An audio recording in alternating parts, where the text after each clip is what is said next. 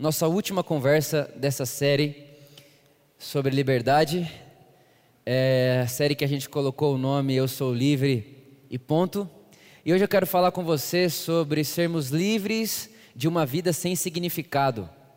Então, nós somos livres de viver uma vida sem sentido, sem significado. Então, eu quero conversar com você um pouco sobre isso.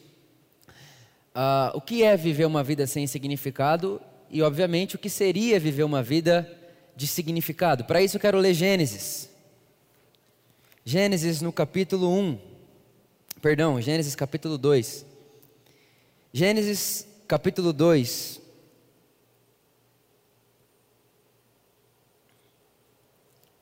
Versículo 18. Gênesis capítulo 2, verso 18. Diz assim: Então declarou Yahvé o Senhor: Não é bom que o ser humano viva sem companhia de um semelhante. Farei para ele alguém que o ajude e a ele corresponda. Verso 19: Sendo assim, o Senhor modelou do solo todos os animais selvagem, selvagens e todas as aves do céu, e em seguida os trouxe à presença do homem para ver como este os chamaria. Ó Deus chamando o homem para participar da criação. E o nome que o homem desse a cada ser vivo, esse precisamente seria o seu nome. Verso 20: E desse modo o homem nomeou a todos os animais, os rebanhos domésticos, as aves do céu e a todas as feras. Entretanto, não se encontrou para o próprio ser humano alguém que a, com ele cooperasse e a ele correspondesse intimamente. Verso 21. Então Yahvé Deus fez Adão cair em sono profundo, e enquanto este dormia, retirou-lhe parte de um dos lados do corpo e uma costela e fechou o lugar com carne. Com a costela que havia tirado do homem, o Senhor Deus modelou uma mulher e a conduziu até ele. Então exclamou Adão: Esta sim é osso dos meus ossos e carne da minha carne. Ela será chamada mulher, porquanto do homem foi extraída. Amém. Espírito Santo, Jesus disse que iria e deixaria você, e você nos ensinaria sobre ele. Então, nessa hora, nós te agradecemos porque você é a nossa garantia de que toda letra e toda palavra falada aqui se torne palavra de Deus, comida para o nosso eu e vida para o nosso espírito. Obrigado, Espírito Santo, porque sem você seria impossível que isso acontecesse. E nós te agradecemos, porque com você é impossível que não aconteça. Então, nessa hora, nesse momento, eu te agradeço, nós te agradecemos, porque certamente Cristo Jesus será visto e mais uma vez exaltado nessa manhã, nesse dia. Amém. Amém. Antes de eu entrar aqui na mensagem, eu quero ler para você uma fala de um rabino que eu amo muito. Inclusive, se você perguntasse para mim hoje, né, obviamente que essa resposta sempre vai mudar de acordo com a nossa, o nosso momento da vida. Se você perguntasse, Vitor, se você pudesse almoçar e dar um abraço em alguém que você não conhece, em quem seria? Eu acho que agora, nesse momento, a resposta seria o Harold. E ele disse o seguinte: quando você morrer, o mundo estará realmente mais pobre ou somente menos populoso? Maior que o medo da morte, o ser humano tem medo de existir sem sentido, sem significado. Buscar a felicidade não é o caminho para ser feliz. Ser feliz é fruto de significância no mundo. Ser feliz é fruto de significância no mundo. E ser significativo no mundo, presta atenção nisso aqui, olha que coisa mais bonita que ele vai dizer agora. E ser significativo no mundo é viver para fazer o mundo à sua volta mais como o mundo de Deus. Ser significativo no mundo é viver para fazer o mundo à sua volta mais como o mundo de Deus. Essa fala do Harold no seu livro Quando Tudo Não É o Bastante. Confesso a você que quando eu li essa fala, eu disse: Deus me livre de uma vida sem significado. Porque, irmãos, é muito verdade que todo mundo aqui sabe que vai morrer. É muito verdade que todo mundo aqui sabe que um dia a gente passa daqui, a gente não vive aqui agora desse, nesse estado para sempre, dessa maneira. Isso é, é, é, é, todo mundo sabe, é o que temos em comum, sim ou não? Sim. Agora, quando você pega, por exemplo, o livro de Eclesiastes, você vê Eclesiastes, quem escreveu Eclesiastes foi o sábio Salomão, e ele vai dizer o seguinte: olha, é, eu vivi a minha vida inteira em busca de sentido. E aí, por um tempo da minha vida, eu achei que sentido e ter significado no mundo era ter muito dinheiro. Então, irmão, ninguém teve mais dinheiro que o Eclesiastes. Ninguém. Ninguém teve mais dinheiro que ele. Ele foi o cara mais rico da história de Israel. Era assim, era uma coisa incontável. O texto bíblico vai dizer que na época de Salomão, grama e ouro eram a mesma coisa. Já imaginou? um país onde você vê grama e ouro é igual? É tanto ouro que você já não. Irmão, se tem uma rua de ouro aqui hoje, a gente não tem coragem nem de pisar. Mas lá, na época, grama e ouro era igual. Da forma que você pisa em grama, você pisaria no ouro. Então ele era muito rico e ele vai atrás de tudo isso. E aí ele vai dizer que ele não nega nada que seu coração desejou. Ele não negou. Ele não disse não para o seu desejo nenhuma vez. Então, tudo que ele, que ele queria, ele comprava. Tudo que ele queria, ele fazia. Tudo, tudo que era colocado diante dele. Ele fala: Eu quero, eu posso, eu tenho. E ele vai dizer que enquanto ele fazia isso daí, ele vivia num vazio. E ele fala: Olha, quer saber? Eu acho que o dinheiro não me dá sentido e significado, não. Eu acho que o dinheiro ele, ele não consegue me dar sentido de vida. E obviamente outra coisa que a gente vai concordar aqui é que a gente tem diversos relatos de gente famosa, rica, milionário que se mata, ou de famoso rico milionário que não é feliz, que tem a vida acabada. Então é óbvio que sim, a experiência do Salomão continua acontecendo até hoje. Isso não produz sentido. E aí ele fala: Quer saber? Eu, eu vou tentar ir mudar de área. E quando ele muda de área, ele vai para a área do conhecimento. Então ele vai atrás de conhecer, ele quer saber, ele quer, ele quer sabedoria, e ele busca, eu quero conhecer tudo que eu posso conhecer. E sabe o que ele diz? Que o conhecimento também levou ele para um lugar de solidão e vazio. Porque quanto mais você sabe, mais você considera o mundo injusto, é o que Salomão vai dizer. Ele diz: No conhecimento eu entendi que pessoas ruins têm o velório lotado. E pessoas boas morrem e ninguém sente falta. Com o conhecimento da vida e da maneira como as pessoas lidam, você começa a perceber que as pessoas não valorizam as pessoas boas, elas valorizam as pessoas poderosas. Então, no conhecimento, Salomão ele vai perceber que também aquilo não faz sentido para ele. E sabe como Salomão vai terminar a vida dele? Ele vai terminar dizendo o seguinte: olha, o que você deve fazer é comer beber, trabalhar e fazer o melhor que você pode com o seu trabalho, ter alegria e prazer no seu trabalho e viver uma vida em comunidade. Então no final ele começa falando do dinheiro. Aí depois aqui ele vai falar sobre conhecimento. E mais à frente ele vai falar: coma, beba, ame as pessoas à sua volta, dê tudo que você pode ao seu trabalho, mas não se mate com ele e seja temente a Deus. É assim que ele encerra a sua peregrinação em busca de sentido. E obviamente a gente sabe que isso para a gente é um pouco óbvio ou nem tanto.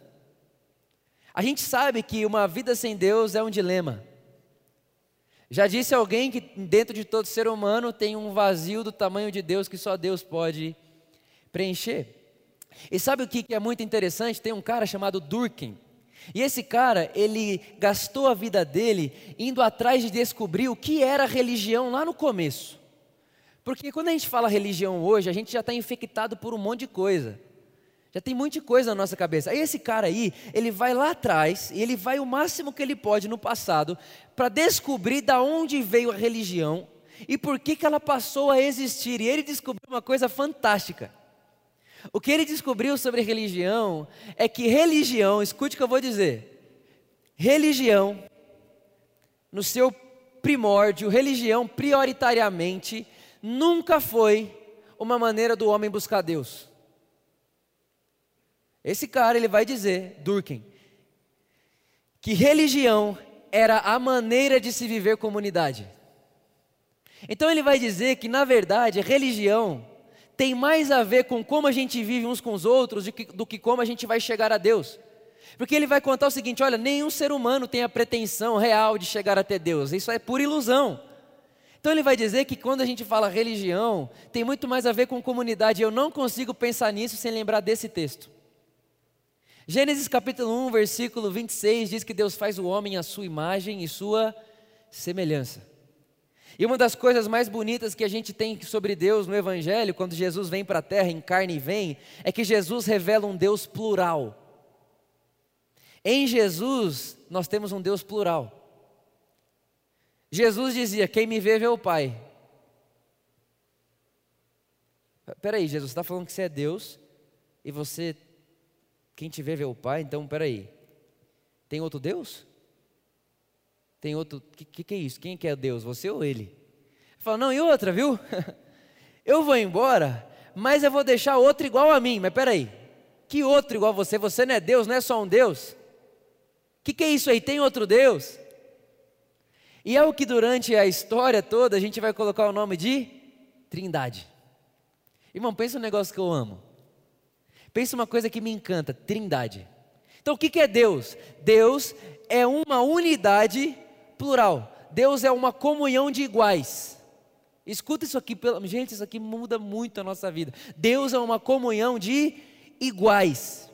Então é o Pai, o Filho e o Espírito Santo. Não há um sem o outro. Um não existe sem o outro, eles existem ao mesmo tempo, eles subsistem em si.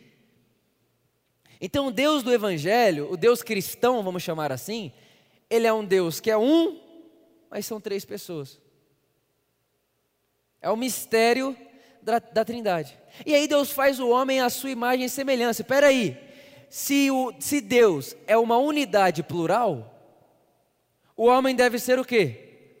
Uma unidade plural. Então Deus faz o homem lá em Gênesis capítulo 1, versículo 26, a sua imagem e sua semelhança. Só que no Gênesis, no capítulo 2, quando Deus chega no capítulo 2, ele fala: Não é bom que o homem viva só. Irmão, repara, quem está falando é Deus. Não é Adão que chega em Deus e fala: Deus, não é bom que eu não viva só. Quem está falando é Deus. Deus, depois de ter criado, depois de ter passado o sétimo dia, ele chega em Adão e fala: Imagina a trindade conversando. O Pai, o Filho e o Espírito Santo. É, o Pai falando, Filho, Espírito Santo, não é bom que ele viva só. Aí alguém poderia dizer, Deus, mas ele não está só. Ele tem você. Ele tem você, você desce lá, você conversa com ele todo dia, você passeia o fim da tarde com ele todo dia, ele não está sozinho, ele tem você. E aí Deus diria: não, o homem está aqui, toda a criação, os animais, a terra, nós fizemos abaixo dele. Nós, Trindade, estamos acima dele. Quando ele olha para o lado, ele não vê ninguém, ele está só, e não é bom que o homem viva só. Irmão, entenda isso aqui: um homem mais Deus é igual a um homem. Se você ligar para mim e falar, eu preciso de você aqui agora, eu preciso de você, se você não vier, eu vou morrer. Aí eu falo, pô, não dá, fica com Deus, você está sozinho. Quem está entendendo o que eu estou falando aqui? Um homem mais Deus é igual a um homem. Então Deus, ele olha e fala: não é bom que o homem viva só. É Deus quem está dizendo. Por que não? Porque se Deus é uma unidade plural, onde o Pai olha o Filho, o Filho olha o Pai, o Pai olha o Espírito, o Espírito olha o Filho, o Filho olha o Espírito, se o homem foi feito à imagem de Deus, o homem tem que olhar para alguém e se ver também. Por isso que o que a humanidade precisa é de começar a aprender que, que você não vê seu irmão só quando vê alguém que nasceu da mesma mãe. Nós devemos ver nosso irmão em qualquer pessoa que eu possa me ver nela. E eu posso me ver em qualquer ser humano. Então não é bom que o homem viva só. E aí Deus faz o quê? Ele põe Adão para dormir. O texto original vai dizer que ele morre mas nem vou entrar no mérito aqui. E aí Deus tira do lado dele a costela dele, faz a mulher, e é interessante, a hora que Adão acorda, é muito bonita a expressão que ele usa. Ele vê Eva E ele diz: ah, agora sim. Essa sim é carne da minha carne. Essa é osso dos meus ossos. O que ele está dizendo, Deus, agora, agora sim, porque Eva não é como um animal fora de mim. Porque um animal, eu olho para ele e não me vejo no animal. Eu não me vejo na, na, árvore. A árvore é a árvore. A árvore é uma coisa fora de mim. O elefante é uma coisa fora de mim. A girafa é uma coisa fora de mim. O leão é uma coisa fora de mim. Essa não é fora de mim. Essa daqui é carne da minha carne, ou seja, ela sou eu. Ela, ela e eu somos uma coisa só. A minha carne está nela, o meu osso está nela, o meu sangue está nela, a gente é uma coisa só. Ou seja, agora a humanidade se torna o que Deus é a imagem do que Deus realmente é, a unidade plural de Deus. Somos plurais, mas somos um. E aí, nesse ambiente aí de unidade plural, Deus coloca esse homem e essa mulher para viver num lugar chamado Éden. E o que é o Éden, meu irmão? Escute bem isso. Éden é um estado. Éden não é um lugar. Éden é um estado aonde o homem ou a humanidade, vou chamar a humanidade, ok? A humanidade, homem e mulher que vive ali, tem paz com Deus, paz consigo, paz com o outro e paz com a terra. Isso é o Éden. Então, quando Deus faz o mundo, e quando Deus coloca ali o seu projeto em ação, e quando Deus coloca sentido na sua criação, o que Deus faz? Uma unidade plural, num lugar chamado Éden, aonde nesse lugar o homem, a humanidade tem paz com Deus, paz com o outro e paz com a terra. Então esse é o motivo e o significado da criação para Deus. E se você concorda comigo de que se nós queremos uma vida de significado, a gente precisa entender o porquê que Deus fez o homem, o cenário do porquê que Deus fez o homem eu acabei de te contar. Deus fez o homem, Deus criou a humanidade para que fôssemos uma unidade plural ou seja, sua imagem na terra, para que tivemos, tivéssemos paz em relação com Ele, para que tivemos, para que possamos ter paz em relação uns com os outros, e para que possamos ter também paz em relação com a terra criada, de modo que a terra criada se torne como o céu de Deus. Quem está entendendo o que eu estou falando aqui? Ou seja, isso é o que Jesus quis dizer: que seja feita a sua vontade na terra, como é feita no céu. Mas espera aí, a vontade é de Deus é feita no céu porque Deus está lá. E para a vontade de Deus ser feita na terra, tem que ter alguém a imagem de Deus aqui. E para ter alguém a imagem de Deus aqui, tem que ser uma unidade plural. Para ter alguém a imagem de Deus aqui, não pode ser um. Tem que ser uma humanidade, mas tem que ter pluralidade.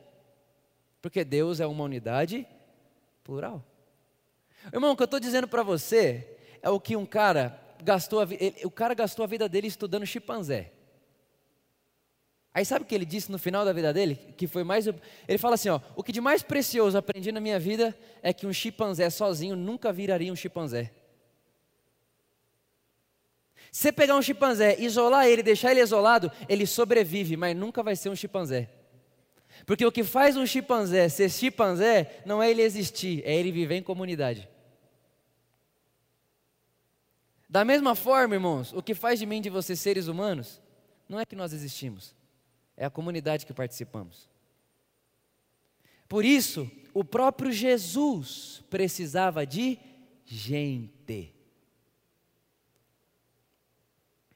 Quando Jesus vem para a terra, antes de começar o ministério dele, o que, que ele faz? Chama gente. Porque não há humanidade sem pluralidade. Aí o que, que acontece? Um dia Jesus está desesperado, ele está preocupado, ele vai morrer.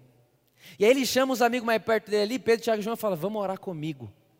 Irmão, Jesus, Deus, vamos orar comigo. E aí eles vão orar e Jesus está orando, suando sangue. Eu vou, eu vou morrer, a minha vida vai acabar. E quando ele volta, os amigos dele estão tá dormindo. Jesus fica chateado e fala: Vocês não podem vigiar uma hora comigo? Por quê, irmãos? Porque se nós queremos ter uma vida de significado, a gente vai precisar entender que significado e ter significância é viver fora do ego, é viver fora do eu, é sair do eu e entrar no nós. É sair do meu e entrar no nós. Essa semana eu li no livro do Ed, ele disse o seguinte: ele disse que diabo é todo ego absoluto. Porque o que, que é o diabo? O diabo é tudo é meu, tudo é para mim, quero ser Deus, sim ou não? Sim. E o que, que o ser humano se tornou depois que se aliena de Deus? Tudo é meu, tudo é meu, tudo é para mim. Então, o diabo, obviamente que ele não está falando do diabo, diabo, a peste diabo lá, o satanás chifrudo, que, que a gente conhece assim. Ele está falando de uma, é uma, é uma, é, é, é uma parábola, é um, é um arquetípico. É o quê? É, é, um, é um ego absoluto. Então, um ego absoluto é um diabo. Só que olha que loucura. Se nós queremos ter significância, nós temos que entender a vida de Deus, porque Deus tem significado, Deus tem sentido. E o que, que Deus é? Deus é o que? Amor, certo? E qual é a diferença do ego e do amor? É que o ego, tudo é para mim, tudo é minha ideia, tudo tem que correr para o meu benefício, tudo é para mim. O amor, ele não quer se encher, o amor se esvazia. Deus se esvaziou da sua glória. Ou seja, o diabo, ele quer se encher. Deus quer se esvaziar. Eu vou utilizar essa figura para dizer para você: uma vida sem significado é uma vida que quer se encher. Tudo é para mim. Tudo é meu, só o meu, só a minha vontade, só o meu desejo. Eu sou o que importa. E uma vida com sentido e com significado é uma vida, é uma vida de esvaziamento. Eu não quero só o que é meu. O que é meu se torna nosso quando aparece na minha mão. Irmão, não dá para viver uma vida de significado sendo isolado. A sua vida vai ter significado quando você vê alguém sendo beneficiado por um benefício que era seu. E quando alguém é beneficiado por um benefício que é seu, você começa a fazer com que o mundo que você vive se torne mais perto do mundo de Deus. Porque no mundo de Deus há uma unidade plural e não falta nada a ninguém. Agora pensa, quando o homem se aliena de Deus e quando ele se afasta de Deus, ele dá esse pulo para fora de Deus, logo depois, no capítulo 4, no versículo 8, o, o texto vai dizer assim: ó, Contudo, Caim disse a Abel: Saiamos, vamos ao campo. E quando estava no campo, aconteceu que Caim se levantou contra Abel, seu irmão, e o matou. Então repara, Adão e Eva eles se alienam de Deus, saem para fora de Deus, a humanidade peca neles, agora o, o, o reino do ego impera. Tudo é meu, tudo é para mim, a vida é minha, eu faço o que eu quero com ela. E olha só o que vai acontecer, irmãos. Deus chega em Caim e diz: Onde está teu irmão Abel? Ô, ô Caim, aonde que foi parar Abel? E olha a resposta de Caim: Não sei. Acaso sou eu protetor do meu irmão? Repare, irmão, quando o ser humano se aliena de Deus, ele começa a viver essa vida aí e dizer assim: Mas eu não tenho nada a ver com ele. O que Caim está dizendo é: Deus, por que você está perguntando isso para mim? Por acaso eu sou babá dele? Por acaso eu sou tutela dele? O que, que a minha vida tem com ele? Eu não tenho nada a ver com ele. E sabe o que é interessante? Que a Bíblia vai dizer que depois que ele tem essa conversa com Deus, Caim vai para um lugar chamado Nod. Ele conversa com Deus aqui e some. Ele vai ao leste do Éden, a um lugar chamado Nod. E sabe o que significa Nod? Nod significa peregrino. O que, eu estou querendo dizer para você? Que toda pessoa que quer viver uma vida do eu, de onde eu não tenho nada a ver com você, o que, que eu tenho a ver com meu irmão? O que, que eu tenho a ver com esse mundo? O que, que eu tenho a ver com as pessoas da minha avó? Eu não tenho nada a ver com isso, eu cuido da minha vida. Minha vida é o meu ego, o meu eu, tudo é para mim, tudo é meu. Se aqui tiver tudo bem, está tudo bem. Toda pessoa que vive isso, irmãos, o futuro dela ou a vida dela é como um node. O que é node? É uma vida de peregrino. Não pertence a ninguém. E ela não se sente pertencente a lugar nenhum. Você, começa a ler a história de Caim, você não vê ele, você, você não vê ele travando estaca, você não vê ele fazendo história e gravando memória na família dele, na vida dele, na comunidade dele. Por quê? Porque quando eu digo eu não tenho nada a ver com você, eu viverei uma vida de peregrino e não uma vida de família humana na terra. O que eu estou querendo dizer para você é que uma vida de significado, eu, eu pelo menos tenho em Deus o que é viver significativamente. E quando eu olho para Deus e vejo que Ele vive uma vida de significado, eu vejo Deus sendo amor. E quando Deus é amor, ele não se enche, ele se esvazia. Ele não é, ele não é um ego absoluto, pelo contrário, ele abre mão da sua glória. E é muito louco porque eu estava ali ouvindo a gente cantar hoje de manhã e no momento a gente cantou Teu é o reino, não cantou? Sim ou não? Só que Deus é tão humilde que ele disse assim: Mas vocês também têm o meu reino.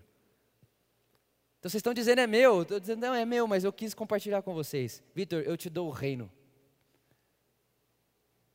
Ele diz: ovelhinhas, ovelhinhas do meu pai, não se preocupem, agradou a ele dar-lhes o reino. Aí a gente cantou aqui também, não cantou? Tu é a glória, não cantamos? Sim ou não? Sim, só que Jesus orou, orou em João capítulo 17 e diz: Pai, que agora que você me deu, dê a eles. Repara o significado de Deus: esvaziar-se, dar-se, fazer sentido para o outro,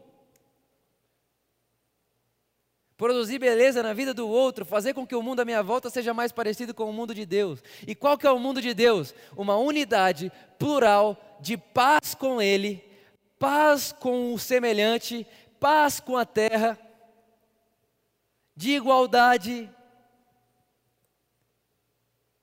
de vida no amor. Irmãos, é interessante, porque é, é, é, eu escutei um cara que eu gosto muito falar isso. Ele disse: Olha, antes do mundo ser mundo, Deus não precisava de justiça. Antes de tudo isso aqui, Deus está lá. Lá onde? Lá, irmão. Não, não vai muito, só vai até lá. Deus está lá. E lá onde ele estava, estava o Pai, o Filho e o Espírito Santo. Para que, que justiça? Vai usar justiça com quem? Ele não precisa de ira. Ele, Deus não é irado. Porque vai irar com quem? É o Pai, o Filho e o Espírito Santo. Aí ele disse: Mas é impossível que Deus estivesse lá e fosse Deus sem ser amor. Por quê? Porque se é três para ter relação, ou é de amor ou é de ódio. E Deus é amor. Por ser uma comunhão de iguais. Irmão, meu desejo é que eu e você saímos daqui hoje querendo viver uma vida de significado. E nunca existirá uma vida de significado na minha e na sua vida se vivemos do reino do ego absoluto e do eu.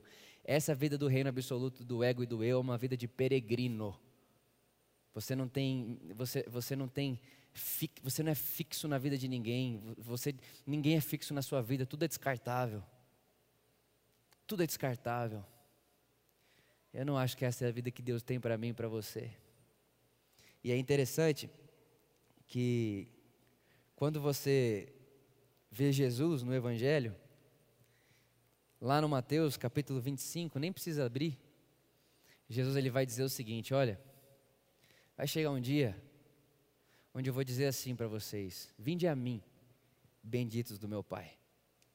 Vinde a mim, benditos do meu Pai. Por que, Jesus? Por que, que eu posso ir até você? Aí ele vai dizer: porque eu tive fome. Irmãos, nós amamos um Deus, nós chamamos um Deus de Pai, que Ele não come comida sacrificada. Sabe o dinheiro que você dá? Ele não pega esse dinheiro, Deus não pega esse dinheiro. Ele não tem isso daí. Não tem como a gente dar comida para Deus lá. Mas Jesus, Ele veio trazer para a gente um Deus que Ele quer ser alimentado no outro. Ele disse mais, ele diz, Vitor, pode vir a mim, bendito do meu Pai, pode tomar o reino, porque eu tive frio. Irmãos, aqui você tem que entender que vai mais além do que só fome de comida, e vai mais além do que frio de roupa. Fala de uma vida de significado para o outro. E ele diz mais, ele diz ainda, ele fala, olha, e obrigado também, Vitor, pode vir e pode entrar, porque eu estava preso. Irmão, de verdade, se isso aqui não for escandalizador, quem é o ser humano que está preso? É gente boa? É gente, vi, é gente confiança? É gente legal? É gente que você quer ter na sua casa? Você deixaria a chave da sua casa com essa pessoa? Óbvio que não. Jesus está dizendo: Eu estava preso. E você foi até lá. O que Jesus está tentando nos ensinar nesse texto, eu penso, eu acredito, que é Vitor, não classifique as pessoas, olhe as pessoas como seu igual, Entenda que vocês são uma unidade plural, de modo que quando você vê ele, você se vê, e quando você se vê e vê ele, você me vê em vocês. E aí você terá uma vida de significado.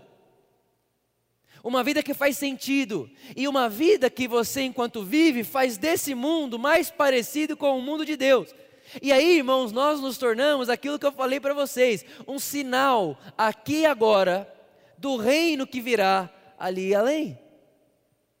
Então, irmão, o meu convite a você hoje, e eu gosto do que o Anselmo Green ele disse, ele falou assim no seu livro Amar é a única revolução. Ele disse: qualquer pessoa no mundo que ame cumpre o mandamento de Jesus. E mais, qualquer pessoa que se sinta amada por uma outra pessoa a amando, está encontrando-se com Jesus, conhecendo Jesus ou não. Então o que ele está dizendo é: enquanto eu amo você, eu cumpro o mandamento de Jesus, independente se eu ouvir Jesus falar para mim te amar ou não, independente se eu tenho conhecimento disso ou não. Ele disse: quando alguém ama, cumpre o mandamento, e quando alguém é amado, encontra com Jesus. Eu acredito, estou convencido de que ser significativo no mundo é ser a representação do amor de Deus. Então, como diria Salomão, trabalhe muito, faça o melhor que você pode no seu trabalho. Beba e coma, usufrua, viva com a sua família, não seja um peregrino. Construa casas, faça família, construa comunidade e eu vou além. E você pode fazer isso tudo, tendo no seu coração a cena do Gólgota, coisa que Salomão não tinha. Você pode fazer isso tudo tendo na sua mente, no seu coração, a cena de Cristo morto por mim e por você, pelo meu e pelo seu pecado. A gente pode, a gente tem provisão dentro da gente para seguir a segunda milha quando alguém nos obrigar a andar a primeira. E aí a gente vai produzindo significado no mundo. Porque, irmãos, o reino do ego, do ego absoluto, onde tudo é meu, tudo é meu desejo, desejo é meu desejo, é meu desejo, meu desejo eu vou usufruir dele, eu vou, eu vou saciá-lo, eu vou fazer. Nesse mundo do tudo é meu e tudo é meu e tudo é para mim, tudo é para mim e tudo volta a ser para mim, é um lugar como a terra de Nod, peregrino. Não se constrói vida lá. Não se constrói significado lá. E para a gente orar, eu vou lembrar você de uma história. Essa história mexeu muito comigo. Eu me lembro que eu chorava e soluçava feito criança enquanto ouvia. Aconteceu nos Estados Unidos. Um casal tinha dois filhos. E essa mulher, eu já falo, já começa já querer tremer a voz. Essa mulher, ela conhece um rapaz na internet e quando ela conhece esse rapaz na internet, ela se apaixona pelo cara da internet, tendo um esposo e dois filhos. E de repente, num dia ele acorda e ela não está mais lá e tudo que ela deixou foi um bilhete. E ela contou para ele: Olha, no bilhete, eu conheci um rapaz pela internet, me apaixonei e fui viver com ele. Por favor, não venha atrás de mim. Ele entrou em desespero, obviamente. Ele entrou em desespero: como que eu vou contar isso para os meus filhos? Que, que, eles, o que, que eu vou contar para eles? O que, que eu vou falar para eles? Como que eu vou explicar para eles o que a mãe dele foi fazer? E aí ele diz que ele entrou no quarto e ele começou a esmurrar a cama e dizer: Deus, você não está vendo o que está acontecendo? Eu preciso de ajuda. Eu preciso de socorro. Eu preciso de você. Eu preciso de auxílio. E ele dizia: Deus, o que está acontecendo? Parece que minha oração não passa do teto. Você não está vendo o que está acontecendo comigo. E ele ficou orando, orando, orando, e ele conta que ele passou horas ali indignado, e chorava, e batia na cama, e levantava, e gritava, e orava, e dizia: Deus, eu estou precisando de você, cadê você aqui agora? E tal, tal, tal, tal. De repente, quando ele acalmou, ele disse que uma voz veio no coração e disse assim para ele: por que, que na sua oração você diz que você, você, tudo eu, eu preciso, eu preciso de ajuda, eu preciso de você, eu preciso. Só que você não consegue perceber que quem está em apuros é ela? E que em nenhum momento da sua oração você lembrou dela? E que você está orando no seu ego? Na hora esse cara começou a chorar e agora já era um outro choro. E ele disse que se levanta e diz: Deus, então está aqui o homem que vai fazer com que ela conheça o que você fez por mim. E esse cara, irmão, ele se decide a fazer o que deve fazer para essa mulher. E ele decide, ele, ele, ele decide anular a si mesmo, ele decide anular o seu ego, ele decide anular o tudo é meu, tudo é para mim, ele decide anular o desejo de vingança, ele, ele decide anular o desejo de não perdão, ele decide anular tudo isso e diz: Deus, então eu vou ser para ela o que você é para mim, eu vou ir salvar essa mulher. E aí ele vai contando a história e o final é que essa mulher volta para casa. E quando ela volta para casa, ela achava que ela seria lembrada o tempo inteiro do que ela fez, ela seria ia ser um, um difícil, ia ser não sei o quê.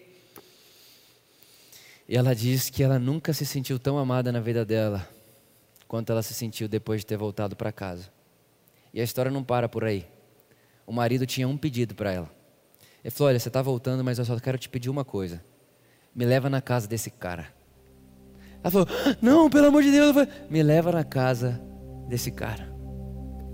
Ela falou: Não, não precisa, ele me leva, por favor, na casa desse cara. E essa mulher então ligou para o cara e falou: Olha, estou com um problema. Meu marido está querendo te ver. Ele falou para ela: Mas ele quer o quê? Ele quer brigar comigo? Ela disse: Não, ele quer conversar com você. E quando ela desliga o telefone, ela diz: Amor, tem mais uma coisa para te contar. Eu voltei para casa e voltei grávida.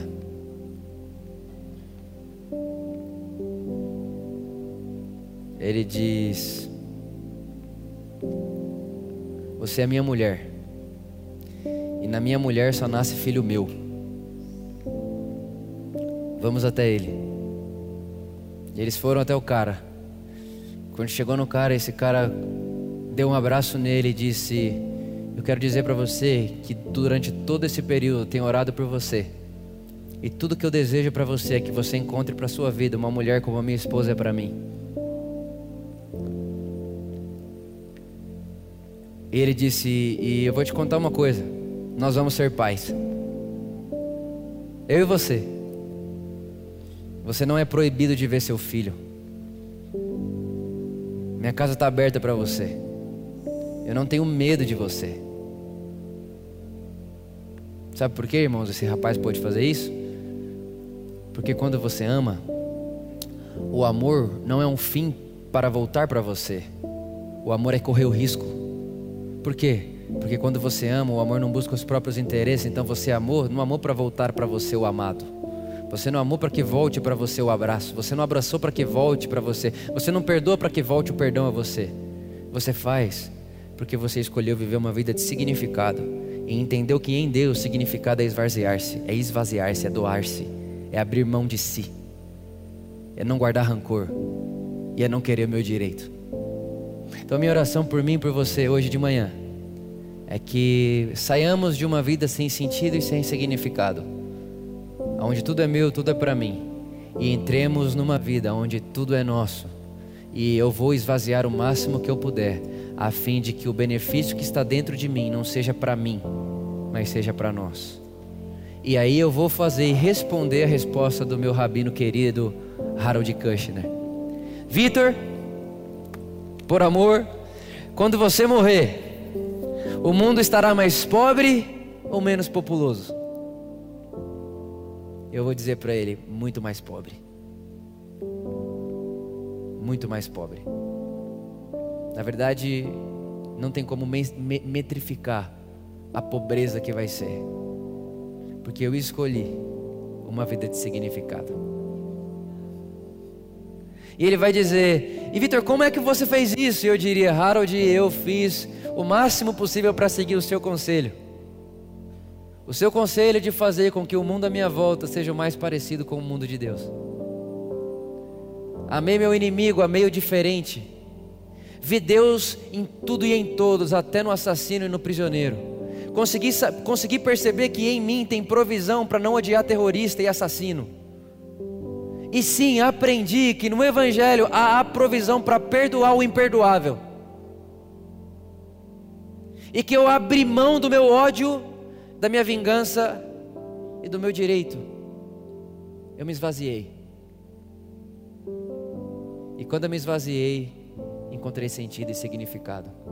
Essa é minha oração por mim e por você. Amém. Pai, obrigado, porque nós só podemos ver isso em você. Isso não existe fora do Evangelho, isso não existe fora de você, porque A nossa mente não pode chegar nesse lugar, a nossa cabeça, as nossas ideias não podem chegar nesse lugar, é demais para nós. Mas obrigado porque em Cristo a sua ideia se manifesta, Pai. Em Cristo a sua ideia se manifesta e quando ela se manifesta, ela muda a nossa ideia. Obrigado. E a minha oração aqui, não só eu, mas todos nós, a igreja de Cristo no mundo tenha provisão, vontade, força e coragem para viver vida de significado. Porque em Cristo somos livres de uma vida sem significado. Porque agora, esse estado Éden está em nós de novo. Temos paz com você, temos paz com a gente, podemos ter paz uns com os outros e temos paz com o mundo, com o mundo criado. Pai, obrigado. Que seu Espírito continue iluminando e revelando essa palavra no nosso coração, de modo que essa palavra frutifique para a sua glória. Amém.